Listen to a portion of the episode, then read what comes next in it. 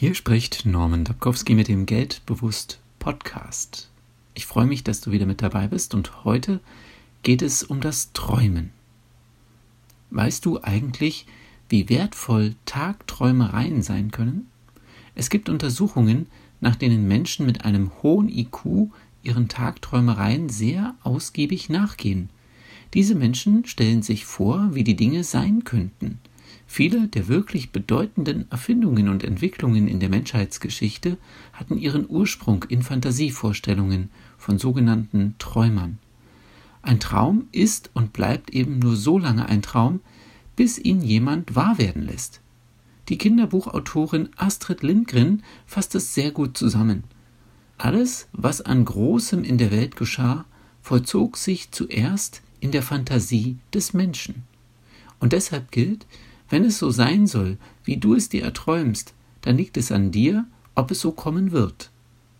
Jede große Erfindung hätte mit Sicherheit hundertfach gemacht werden können, doch dies war nie der Fall. Der Grund dafür ist ganz einfach.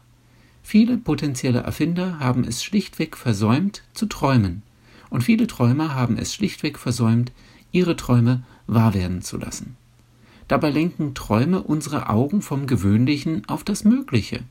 Sie geben uns Hoffnung und Kraft, das vermeintlich Unmögliche zu wagen.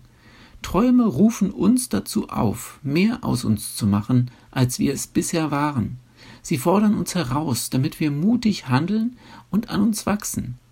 Deshalb nehme dir in dieser Woche bitte einmal Zeit zum Träumen. Was würdest du erschaffen, wenn es keine Limitierungen gibt?